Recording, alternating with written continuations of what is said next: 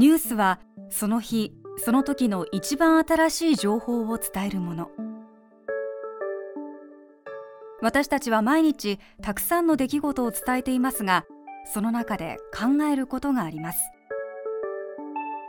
当時はどう伝えていたのだろう。タイムズ2020時間の経過空気熱量。過去と現在の伝え方を比べることで何かが始まる音がする。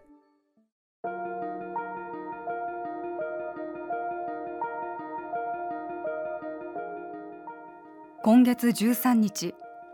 原発の使用済み核燃料からプルトニウムを取り出す再処理工場が原子力規制委員会の審査に事実上合格しました。ただ取り出した後に残る高レベル放射性廃棄物をどこで最終処分するかはまだ決まっていません。原子力発電所の再稼働が進まない中プルトニウムも当面使うあてがなくこのままでは廃棄物も同然です。日本で原子力という言葉が初めて大きなニュースになった頃に遡ってみます。それは63年前1957年のことでした。世界のお飲み物ミッションコーラミッションオレンジでおなじみのミッションジュース提供週刊録音ニュース。今日は9月の第1日曜日。9月の声とともに秋は身近にやってきます。では先週の2つの大きな話題からお伝えしましょう。5時23分に臨海に達しました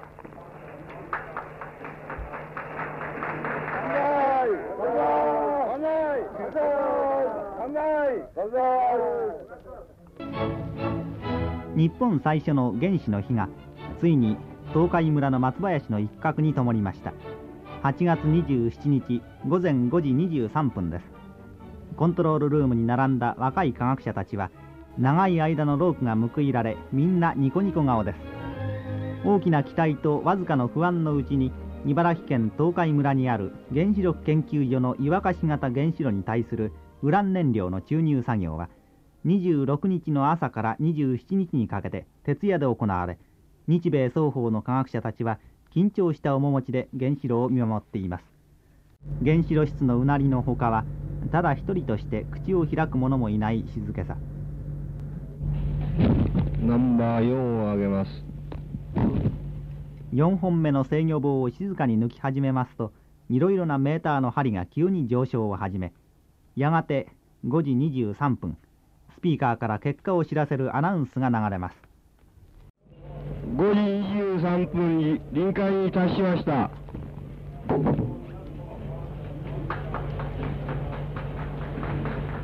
ついにウラン燃料が一人でに連鎖反応を起こす量臨界量に達しました。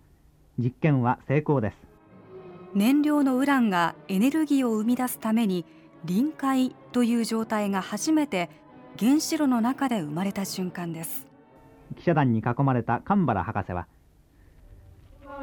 いやおかげさまでどうやらロも今朝の5時23分から動くようになりましたが大体クリティカルのマスは 1170g 現在チャージしておりますのが大体 1194g ぐらいになって 93g ですか。それになっておりますいくらか足したわけですか？え約20数グラムのエクセスを加えてございます。で、出力どのくらいですか？まあ、今朝動かしましたのは、大体、まああのまあ、非常にパワーのメーターのキャリブレーションしてないもんですから、はっきりしたことは言えないんですが、まあ、大体60ミリワット程度で、60ミリワット？程度で動かしておる。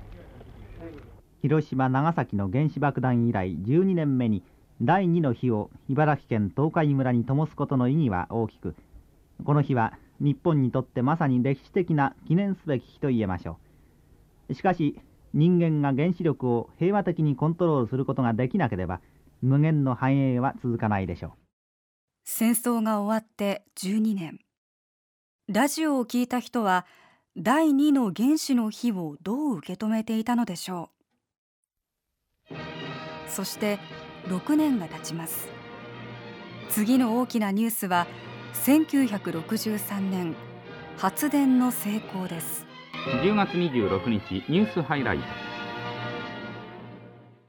茨城県東海村にある日本原子力研究所の動力試験炉は我が国で初めての原子力による伝統を灯すため今日午後4時59分から発電を始めました。なおこの成功は日本が原子力の平和利用を始めてから9年目で原子力発電の所有国としては日本は世界で11番目になりました。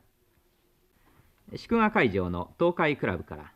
電気がついた時の模様を TBS の和田放送記者は関係者が期待して見守るうちに午後4時59分いよいよ日本で初めての原子力発電が始まりました。コントロールルームでスイッチが入れられますと発電機を回すタービンがひときわ高いうなりを上げ電気の出力を示すメーターの針が静かに上がって5時12分2000キロワットを記録しました。今日はこの電気を使いまして祝賀会場になっている東海クラブの全ての電灯と五色のデコレーション電灯が灯され原子力発電開始記念のイルミネーションが明るく輝いてただいまこちらでお祝いのパーティーが開かれております。現場も伝える側からも明るい雰囲気が伝わってきます。ただウラン燃料を使った後はどうなるのかニュースを全部聞いても廃棄物という言葉は出てきません。原発の将来については。また原子力研究所理事の久保城さんに聞いてみますと大変ご苦心があったと思うんですけれどもいかがでございますか？特別に変わったことはございませんけども原子力という初めてのものなのがゆえにいろいろわからないわからない点またまあ新しい問題が出てまいりましてそういう点の解明およびその推進に非常に苦労したわけでございます。まあ、今日出来上がってしまいますと、の方もなかったような気がいたしますけど、まあ、11番目というんですが、これはなんか遅いという感じもするんですが、そういうことはございませんか？えー、よその国と10年以上遅れて原子力を発射したということからしまして、まあ、11番目は私はと考えたらそう遅いと思っていないわけです。火力あるいは水力の発電所に比べて、まあ、それほど大きい出力の発電所ではないんですが将来こう100万キロワットの原子力発電所ができるってこれはいつ頃の計画ですか、えー、大体今の産業界の計画では昭和45年までに大体総出力100万キロ。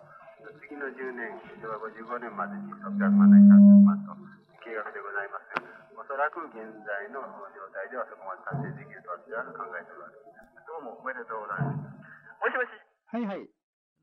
関係者の予想ほどの速さではなかったのですが、